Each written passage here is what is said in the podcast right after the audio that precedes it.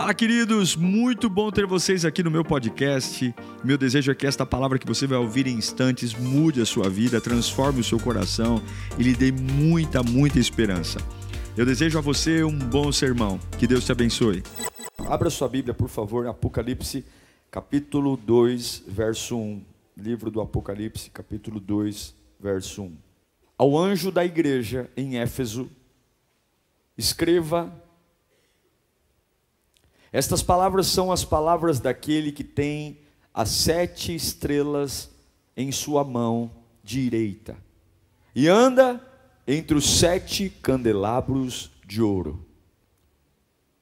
Conheço as suas obras e o seu trabalho árduo e a sua perseverança. Sei que você não pode tolerar os homens maus que pôs à prova os que dizem ser apóstolos, mas não são,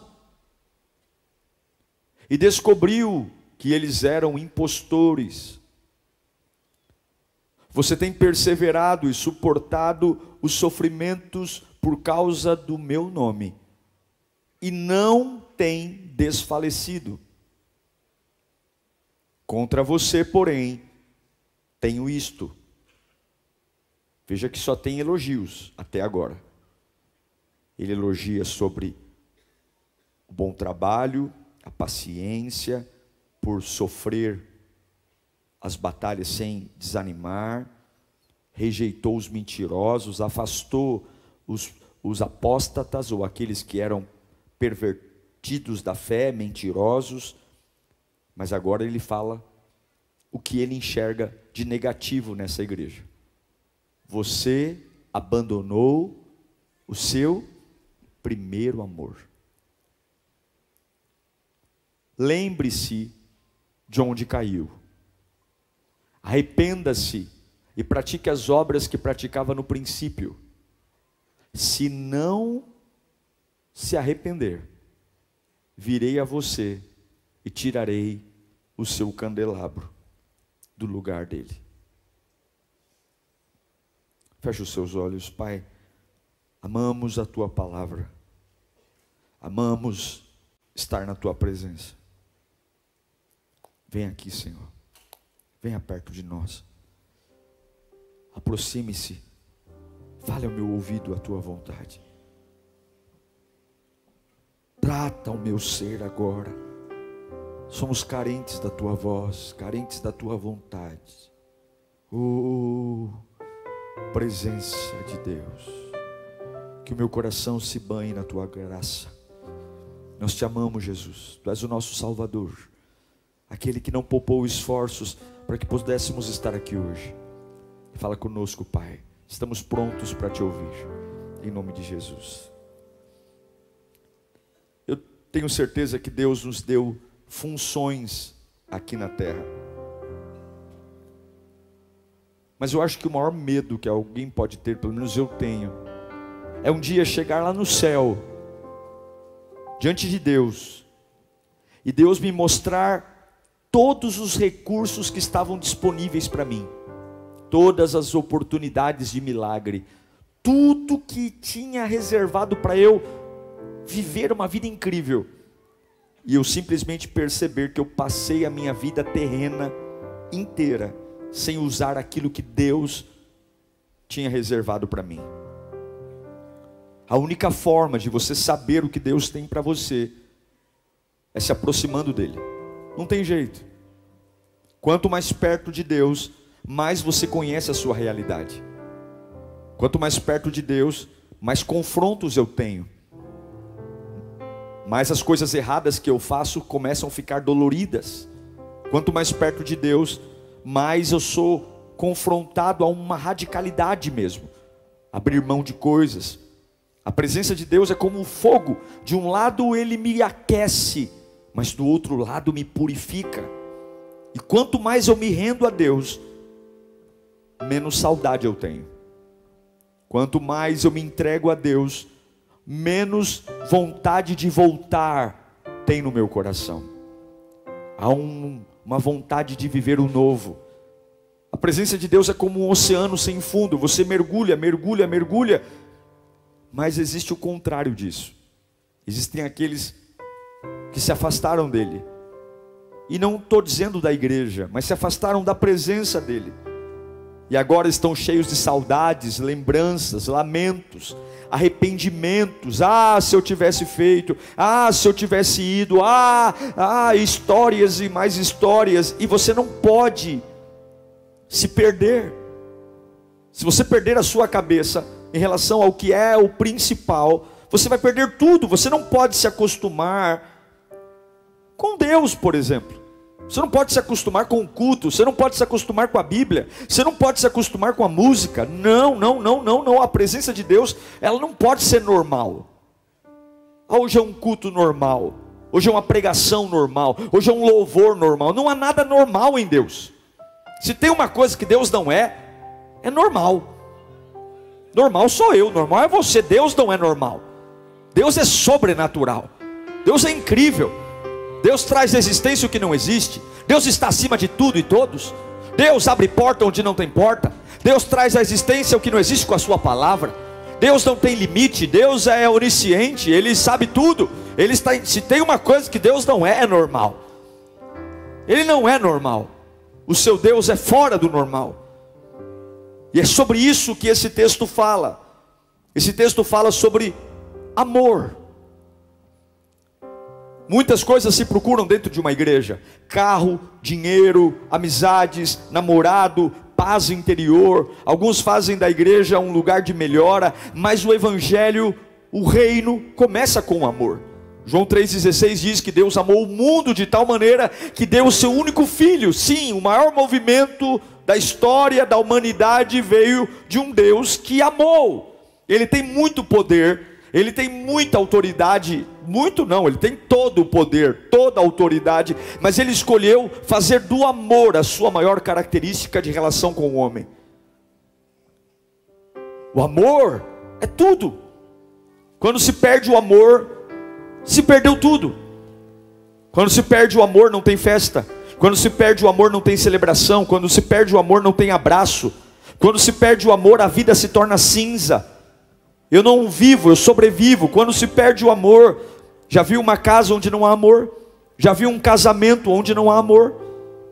Já percebeu um profissional que perdeu o amor da sua profissão? Como ele trabalha? Que hora ele chega para trabalhar? Que desculpa ele dá por não entregar os relatórios? O amor é tudo. O amor é a base da humanidade. Nós fomos gerados em amor. Ele disse: haja o cavalo, haja o jacaré, haja a galinha, haja o elefante. Mas o homem não, o homem ele colocou a mão no barro, ele formou e ele fez o homem olhando para si mesmo. Ele disse: Vamos fazer o homem a nossa imagem e semelhança. Eu não sei se você sabe disso, mas tem muito amor na sua concepção, tem muito amor em você, tem muito amor. Deus não olhou para você te fazendo, olhando para um cavalo, para um elefante, para um, um jumento. Não, não, ele olhou para si mesmo. Ele disse: Façamos o homem a nossa imagem e semelhança. E depois de moldar o homem e fazer todos os nossos sistemas, ele ele soprou. Eu vou colocar um pedacinho meu dentro dele. O amor tem que ser expressivo. O amor tem que ser demonstrado. Alguns dizem: Eu sei que o outro me ama. Deus sabe que eu amo. Essa é a grande desculpa daquele que parou de amar, mas tem vergonha de assumir. Ah, eu não vou falar que amo, porque você sabe que eu te amo. Eu não vou ficar levantando minha mão. Deus sabe. Deus conhece o meu íntimo. Deus sabe que lá no fundo, bem lá no fundo, lá no fundo mesmo, eu amo Ele. Na verdade, isso são desculpas que a gente dá, porque quem ama é um derretido. É ou não é? Quem ama é uma manteiga. Os corações mais durões, os mais brucutus, se tornam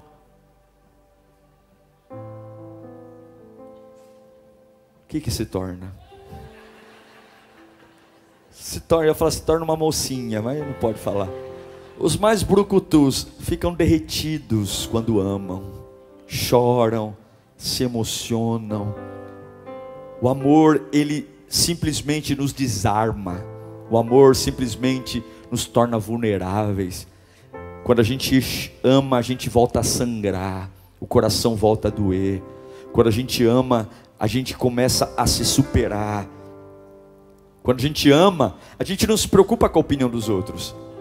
Falam, você é bobão, você está fazendo demais, mas quando você ama, você não está aí para o horário, para a opinião dos outros, você não está ligando se está cansado. Quando você ama, você não está preocupado em ser a pessoa ideal, você quer ser a pessoa real. E é sobre isso que Deus está falando. Ô igreja de Éfeso, vocês se organizam muito bem, vocês ah, pregam a palavra, vocês fazem um culto maravilhoso, vocês reprovam os mentirosos, vocês afastam os perversos. Olha, vocês têm sofrido o, o dia a dia, as batalhas, e não têm esmorecido, vocês estão de parabéns, mas eu tenho algo que eu tenho que falar para vocês. Vocês são crentes exemplares eu vejo a dedicação, vocês dizimam, vocês ofertam, vocês, eu vejo você lá no trabalho sofrendo lá uma perseguição e não falta na minha casa, me adora, mas tem um negocinho que está faltando, vocês esqueceram de me amar vocês estão tão envolvidos com os afazeres, vocês estão tão preocupados em serem bons, e eu louvo a Deus eh, por aqueles que estão se dedicando à obra, e eu louvo a Deus por aqueles que estão se sacrificando muito, chegam, chegam muito cedo na igreja e vão embora tarde. Eu louvo a Deus por você que dá aquele testemunho maravilhoso, mas Deus está dizendo, ô oh, igreja de Éfeso, você deixou o primeiro amor, você deixou. Não é perdeu, é deixou. O movimento de deixar é alguma coisa que eu abandonei, eu deixei. Perder é algo que acontece por um descuido meu. Agora, deixar é algo voluntário. Simplesmente perdeu a, a, a importância. E ele diz: Olha, eu amo você. Você é uma pessoa maravilhosa, igreja de Éfeso. Mas se você não se arrepender e não voltar a praticar as primeiras obras, e não voltar a me amar como tem que ser amado, eu vou tirar o seu castiçal, eu vou tirar a sua luz. Eu não tenho como deixar a minha luz em alguém que não me ama. Eu não tenho. Eu não tenho como deixar o meu brilho em alguém que ama as minhas coisas, mas não ama o pai. Lembra do filho pródigo? O filho pródigo amava as coisas do pai, mas não fazia questão de morar com o pai, quando na verdade o maior privilégio não era o dinheiro que o pai deixaria, o maior privilégio era viver dentro da casa do pai, morando com o pai. Sim, nós temos muitas coisas que o evangelho pode nos dar, meus irmãos. Todos nós aqui já fomos muito beneficiados pelo evangelho, todos nós aqui temos uma série de milagres para contar, mas as bênçãos do pai não podem ser maiores do que o pai. A minha alma precisa arder por ele, o meu coração precisa arder, e a Bíblia diz que ele não perdeu, ele deixou. Se eu deixei, eu sei onde eu deixei. Se eu deixei, eu sei o momento que eu deixei. Eu sei o que foi que aconteceu que me fez simplesmente abrir as mãos e deixar vazar pelos dedos aquilo que deveria estar no trono do meu coração. Todos nós estamos aqui hoje e nós sabemos onde deixamos o amor deixamos a paixão por Deus, e o meu medo é perder o castiçal. O castiçal é o ministério, é o serviço, o castiçal é a luz. Nós precisamos resgatar o amor, a paixão, a paixão pelo que fazemos para Deus, a paixão de pregar o Evangelho, a paixão de levar para dentro da nossa casa uma unção avassaladora o primeiro amor, um dia eu encontrei um pastor muito mais velho do que eu, e ele olhou para mim, eu estava ali com os meus 26, 27 anos, e pregava e tal, e ele olhou para mim depois de um culto, que me assistiu, me ouviu pregando, e me chamou no canto, falou, Diego, venha cá, e eu disse, olha, ele disse, parabéns pelo seu jeito vibrante, parabéns por você estar assim, olha Diego, aproveita, aproveita muito mesmo, porque quando você chegar na minha idade, você vai perceber que é muito difícil, eu ouvi ele falando aquilo para mim, mas dentro da minha cabeça eu pensei, está amarrado em nome do Senhor Jesus.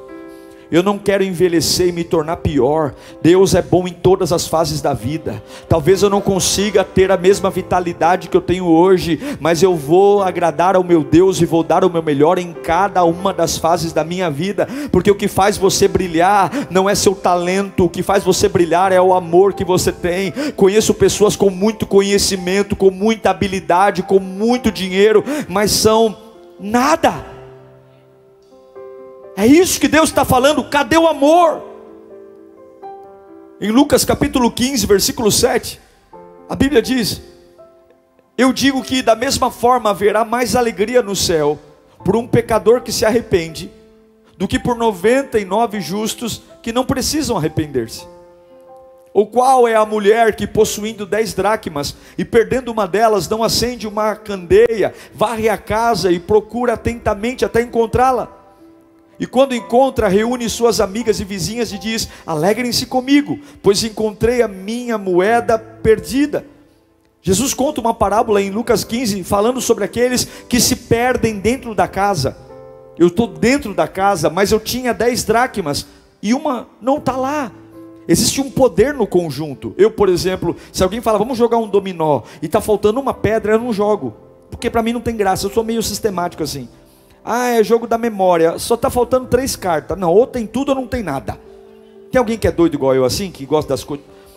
Porque tem um poder no conjunto, meu Deus do céu. Ah, tem um colar. Aí você vê lá um espaço entre uma pedrinha e outra. Aí tem uma que caiu uma pedrinha. Aí tem um vale entre as pedras. O colar tá, tá, tá com defeito não é igual, não é normal, não é perfeito, não é maravilhoso, não é. Há um poder no conjunto, há um poder em ser completo, há um poder. Tudo que é pela metade é descartável, tudo que é pela metade não tem valor. Tudo, tudo. Você pode ter uma roupa maravilhosa, se saiu uma bolinha aqui, se rasgou, já era. Ah, mas é 99% bonito, aquele 1% estraga tudo. A mulher perdeu a dracma, ela tem nove, perdeu uma. E o que eu acho lindo que Jesus conta a história para nos ensinar o que a gente tem que fazer. Ela não foi contar para as pessoas que ela está incompleta. É o que a gente faz, a gente perde a dracma. Eu não sei se a gente perde o amor a Deus, se a gente perde a alegria, se a gente entra numa fase de desânimo. E aí nós começamos a ser jornalistas da própria vida. A gente começa a contar para os outros: olha, eu vou te contar, eu vim bem na igreja, eu, eu, não sei o que aconteceu comigo. Eu tinha uma fase maravilhosa na igreja, eu, eu cantava, pregava, orava, mas não sei, de uns meses para cá, eu não me sinto incompleto. Eu estou vindo assim, ver o que vai acontecer, mas ainda não, não, nada mais é como era antes. Ah, na campanela era diferente. De repente a gente vai perder perdendo as dracmas, vamos nos tornando pessoas menores e vamos querendo procurar a dracma de um jeito diferente de como Jesus ensinou. Jesus falou: se você está menor, se você perdeu o poder do todo, se a sua fé está perdendo o poder do conjunto, não é para você fazer reunião com o pastor, não é para você marcar conversa com ninguém, fecha a porta da tua casa. Está aqui. Fecha a porta da tua casa. Acenda a luz. Vai para a Bíblia. Pega a vassoura. Arrasta os móveis. Vai varrendo. Que você vai achar o que você perdeu. E quando você achar o que você perdeu, aí você escancar a porta, chama todo mundo e faz festa. Porque o testemunho de um cristão não é da sua derrota. A gente não tem que ter alegria em falar que está desanimado. A gente não tem que ter nenhum tipo de, de, de vantagem de contar para os outros que antes eu brilhava e não. Tem que ter vergonha. Fecha a porta. Tem gente que parece que tem orgulho de dizer que está desanimado. Faz questão de chegar na igreja com a cara raspando no chão. Para todo mundo vir, oh, coitado, vem cá. Como é que Jesus vai ter dó de você se ele morreu na cruz do Calvário?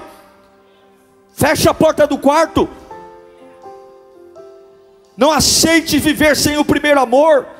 Não aceite viver sem a paixão. Ache a sua dracma acenda a luz, varra a casa, movimente os móveis, veja como são seus relacionamentos, veja a sua rotina, veja a sua vida de oração, repare na sua boca, o que, que você diz, quantos palavrões você diz por dia, olhe para aquilo que você deseja, observe. O problema da igreja de Éfeso é que ela faz tudo sem amor, e quem faz tudo sem amor perde o candelabro. Quem faz tudo sem amor, agrada pastor, agrada líder, agrada a igreja, mas não agrada o único que temos que agradar. Eu quero dizer uma coisa: se o teu ministério estiver roubando o amor que você tem por Deus, larga teu ministério, vai recuperar teu amor, porque o que te salva não é teu dom, o que te salva é a tua fé em Jesus Cristo. O que te salva não é pregar, o que te salva não é cantar. Ah, pastor, desde que eu comecei a servir a Deus, eu estou meio mais para lá do que para cá. Deveria ser o contrário, mas alguma coisa aconteceu.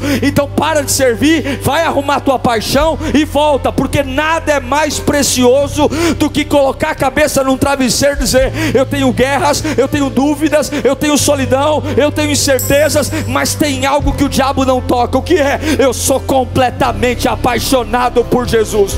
Eu sou completamente apaixonado por Jesus. Olha, nem sempre eu consigo fazer o que os homens esperam de mim, mas eu sou completamente apaixonado por Jesus. Quando você ama, quando você ama, o dever vira prazer. É ou não é? Quando você ama, os trabalhos mais difíceis se tornam prazerosos. Quando você percebe as pessoas cansadas na igreja, o problema não são suas tarefas, o problema é o amor. Ah, eu não sei, eu estou sobrecarregado. Está sobrecarregado nada, tu já fiz coisa muito pior. Quando você tá, ama a Deus, você chega no horário, porque quando você ama, aquilo é importante para você. Você não dá desculpa, você faz. Quando você está apaixonado, você não vê problema, você só vê solução. A mãe diz: hoje você não vai namorar, porque você tem que lavar a louça, você lava a louça. Não, você não vai namorar, porque mãe, eu lavei a louça, tem que lavar o quintal também, você lava o quintal. Ah, não, você não vai namorar, não, porque eu lembrei que lá na lavanderia tem coisa quebrada. Você sobe na lavanderia, se arruma. O que é, mãe? Eu quero namorar hoje. Não, você não vai namorar, não, porque eu esqueci que nós temos que ir no mercado fazer compra. Corre, mãe, vamos para o mercado fazer compra. Tu dá seus pulos, tu corre no mercado, tu faz o que tem que fazer, porque você tem alguém que se ama, que você quer ver naquele dia, e você vai fazer tudo para não deixar para outro dia. Eu quero dizer para você que é muito bom amar namorado, namorada, irmão, irmã, mas todos eles podem te trair um dia, todos eles podem mudar com você um dia e fazer o teu amor ser inútil, mas tem um amor que nunca vai te frustrar, tem um amor que nunca vai te decepcionar, tem um amor que nunca vai virar a cara para você, tem um amor que nunca vai te trair, tem um amor que pelo contrário, quanto você mais ama, mais ele devolve amor. Quanto mais você entrega fidelidade, mais Ele derrama unção sobre você. Levanta a tua mão, o mais alto, e impeça ao Senhor. E fala: Senhor, hoje é dia de despertar o primeiro amor. Quando eu estou cheio de amor numa luta quando eu estou cheio de amor, há escape. Quando eu estou cheio de amor, eu não reclamo. Quando eu estou cheio de amor, eu acredito. Quando eu estou cheio de amor, eu animo as pessoas à minha volta. Quando eu estou cheio de amor, eu lembro o porquê. Eu tomo chuva, eu ajudo, eu sirvo, eu encontro facilidades. E quando nós amamos o Senhor, nada nos atrapalha na Sua obra. Quando nós amamos o Senhor, pode vir faculdade. Eu me lembro que quando eu fazia faculdade, a minha segunda faculdade de contabilidade, eu já estava liderando a congregação de Aê Carvalho. E eu fiz um compromisso com Deus. Falei, eu não era pastor ainda, era presbítero, se não me engano. E eu disse para Deus: Senhor, eu não vou para a faculdade quinta-feira. É quinta B-Power. O senhor sabe, eu não vim aqui, eu não tenho como ir. Eu vou faltar. Eu fui conversar com os pastores, com os professores e eles disseram: "Olha, não tem muito o que fazer para você". Eu falei: "Mas eu não tenho como vir, professor. Eu preciso estudar, mas eu não, eu não posso ir". E ele falou: "Não". E eu falei: "Eu não vou. Eu não vou". Eu estudava a parte. Irmãos, era dia de prova. As provas de quinta-feira sempre diante de Deus, sempre caía ou na quarta ou na sexta. As matérias que eu fui melhor na faculdade foram as matérias de quinta-feira. Não estou dizendo para você fazer isso. estou dizendo que o meu amor por Deus. Eu não, e eu não vinha para ele dizendo, ai meu Deus, eu estou perdendo minha faculdade. Ah, Senhor, obrigado, porque a tua obra não me é pesada. Quando a gente ama a Deus, a gente casa e não muda. Os filhos vêm e a gente continua servindo mais a Deus ainda. A gente arruma emprego, a gente continua servindo a Deus. As coisas que Deus nos dá não nos mudam a gente começa a crescer profissionalmente e está tudo bem. Porque o dever, quando a gente ama, se torna prazer. A maior bandeira do Evangelho é o amor. Alguns ficam discutindo teologia. Quem é arminiano, quem é calvinista? Balela. Ah, eu sou pré-tribulacionista, eu sou tribulacionista, balela. Eu sou amilenista, balela. A maior bandeira do Evangelho é o amor. É o amor que está na moda. Você quer saber o que tem no céu? No céu não tem teólogos, no céu tem apaixonados.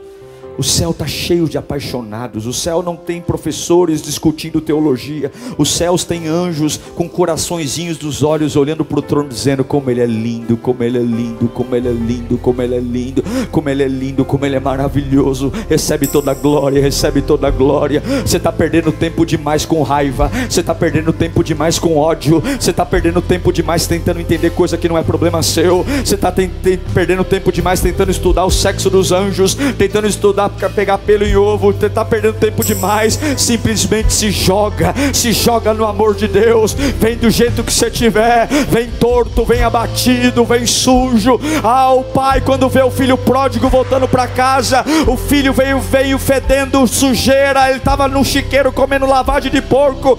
Mas o pai, quando vê o filho voltando, o pai não quer dar sermão, o pai não quer saber o que você fez com o meu dinheiro. O pai diz: Vem, filho amado, porque eu amo amo você. Você não tem noção do quanto o diabo tem medo que você entenda o que é o amor de Deus. Você não tem noção do quanto o diabo tem medo de você entender o quanto Deus te ama e o quanto ele tem poder de mudar a sua história. Se você amar o Senhor hoje, o passado não vai mais destruir a sua mente. Se você amar o Senhor hoje por convicção, a vida de Deus vai ser na sua vida. Agora, tem dois tipos de amor.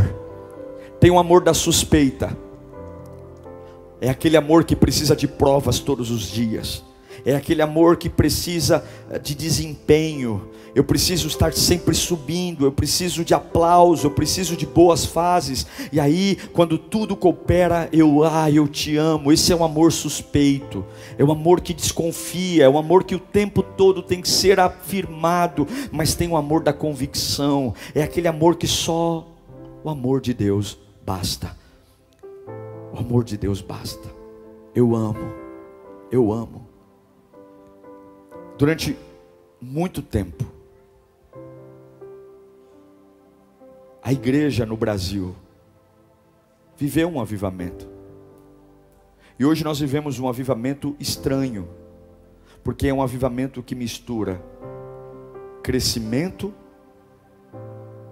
com comodidade.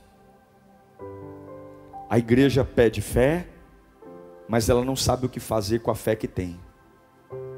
As pessoas pedem, me dá mais unção, Senhor, mas elas não fazem nada com a unção que já tem. Senhor, me entregue mais amor, mas eu não consigo amar com o amor que tenho.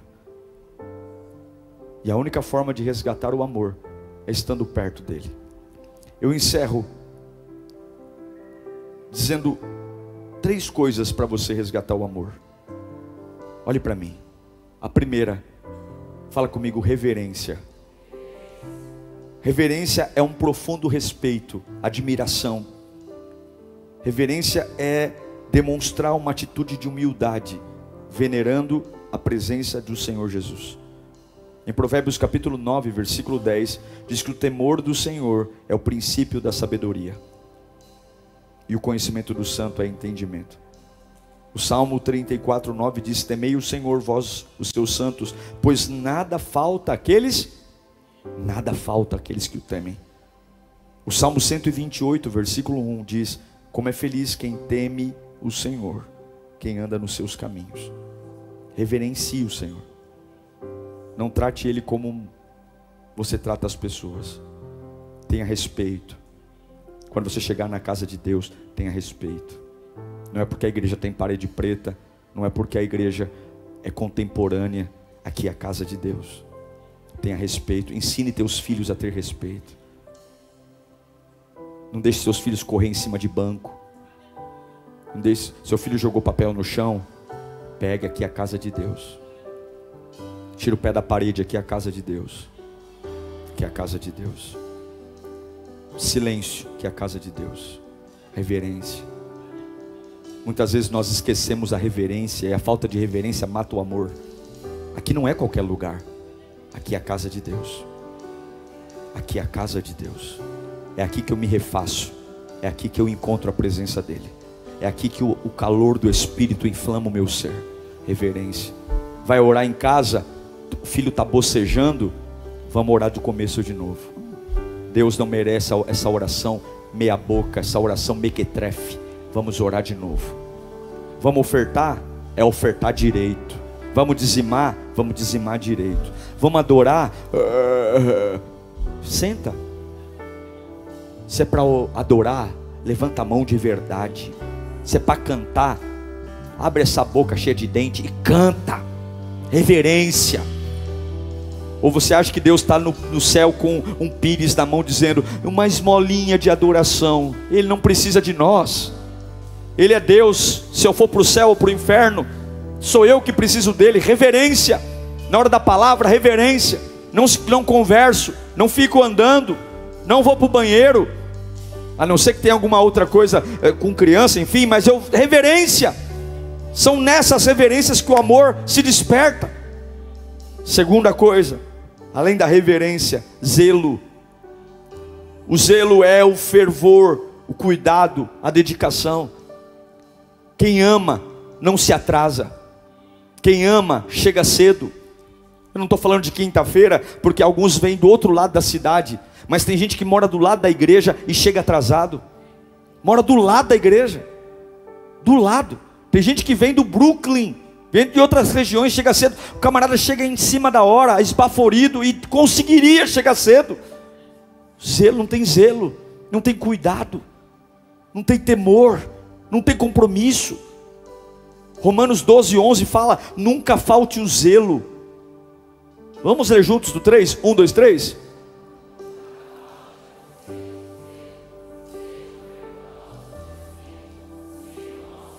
Nunca falte o zelo, com primazia, com excelência. Olha Tito capítulo 2, versículo 14. Vamos ler juntos? 1, 2, 3.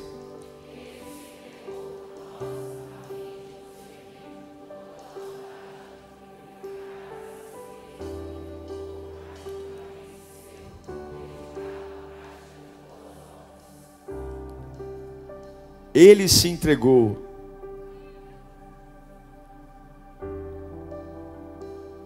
Fim de nos remir de toda maldade e purificar para si mesmo um novo, particularmente dedicado à prática das boas. Eu dei uma corrida na leitura aí, né? Ele fez tudo para praticarmos as boas obras. Ele não fez tudo para eu ser um mulambento, um preguiçoso, um relaxado, ele fez tudo para que eu pratique as boas obras. Fala comigo, reverência, zelo e último, honra. Honra. Honra não começa aqui, ó, com as mãos. Quem honra você na sua frente não te honra, te bajula.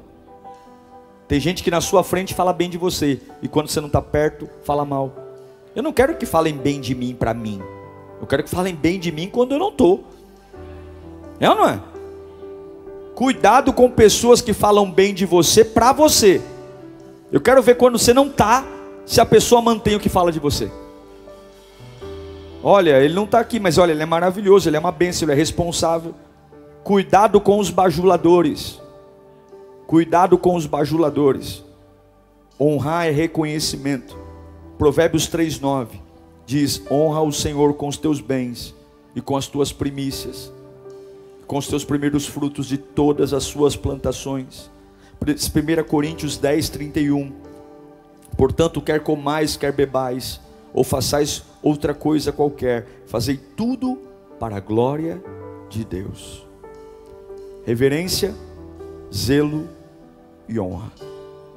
Fala comigo, reverência, zelo e honra. Agora, para um pouquinho tudo aqui. Quer que eu resuma tudo aqui?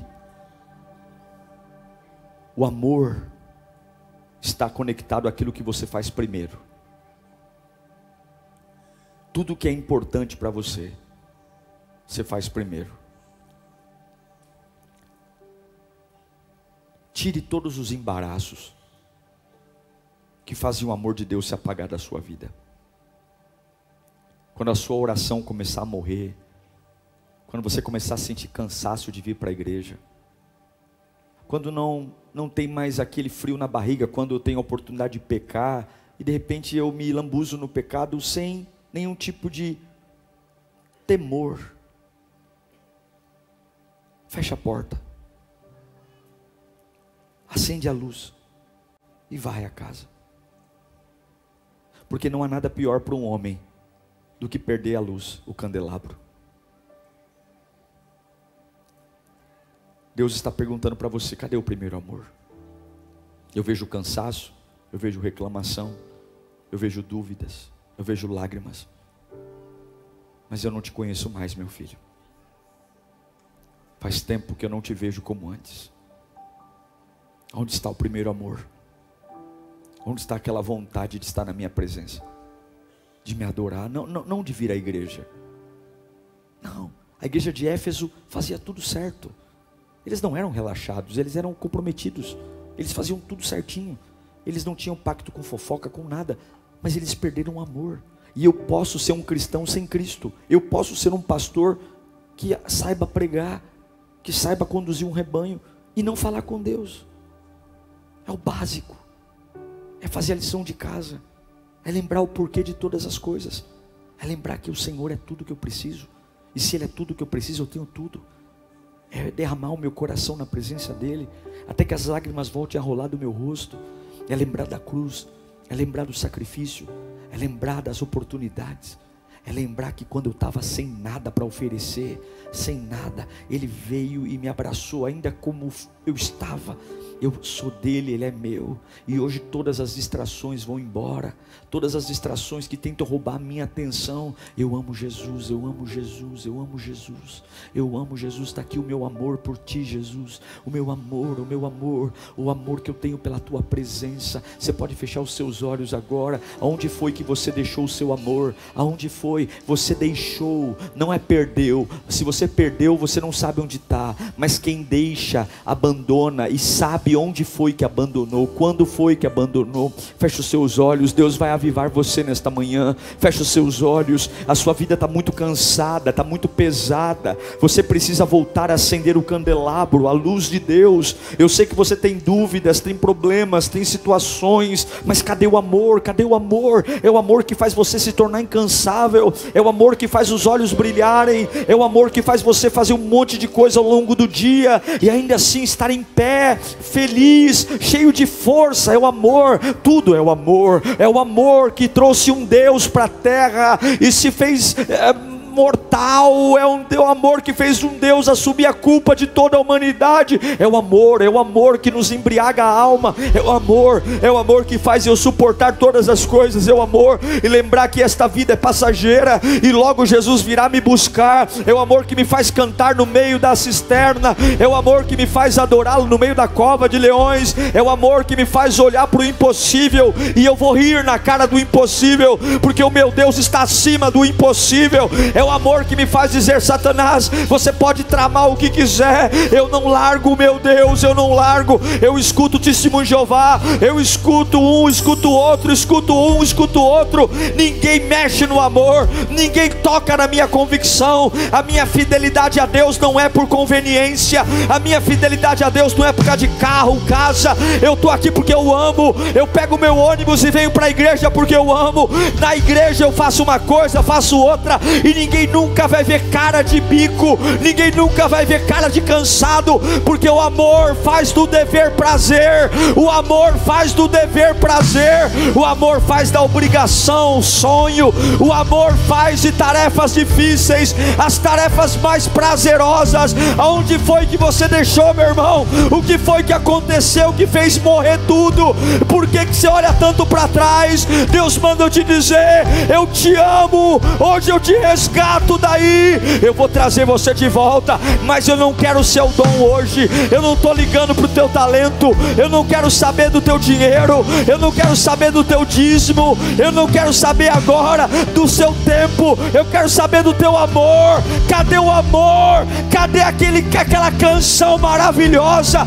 Cadê? Lembra aquele dia que o coração bateu mais forte? Lembra aquele dia que você não viu ninguém na tua frente? O pastor perguntou: quem quer entregar a vida para Jesus? E você saiu em disparada para frente. Foi um negócio maluco, nem você mesmo entende. Foi amor. Aquele dia você me amou. Lembra do dia do batismo? Você entrou naquela piscina. Oh meu Deus do céu, você convidou toda a tua família. Até gente que nem evangélico era veio assistir. Você estava tão orgulhoso, você estava tão feliz naquele dia. Você saiu das águas gritando meu nome. O que foi que aconteceu que mudou tudo? O que foi que aconteceu que fez você deixar tudo para trás?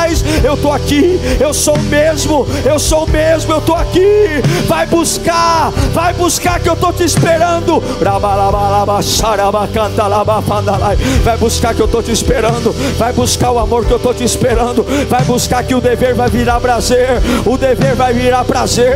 O dever vai virar prazer. Vai adorando a Jesus. Vai falando com Ele agora. Vai dizendo, Espírito Santo, eu quero o primeiro amor. Eu quero o primeiro amor. Eu preciso do primeiro amor. Eu quero exalar o bom perfume de Cristo.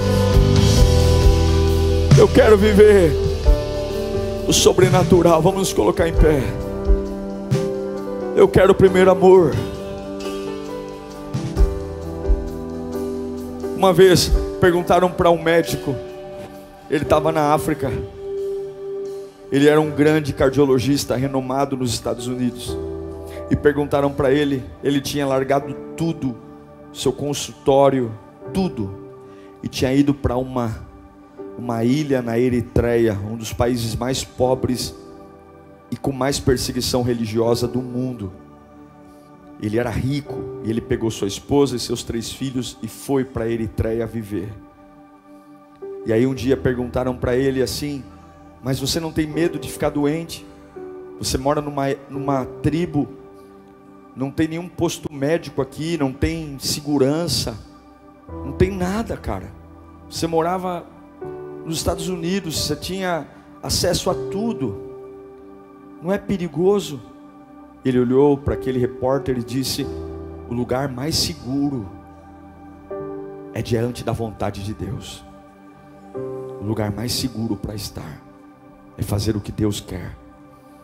Deus tem coisas lindas para você. E eu sei que todos nós aqui temos preocupações: filho, marido, esposa, dinheiro, saúde. Mas olha Mateus 6. Buscar primeiro o reino dos céus e a sua justiça e todas as demais coisas vos serão acrescentadas. Uau! Eu tenho certeza que Deus falou com você. Tenho certeza que depois desta palavra a sua vida não é mais a mesma. Peço que você também me acompanhe nas minhas redes sociais: Instagram, Facebook YouTube. Me siga em Diego Menin. Que Deus te abençoe.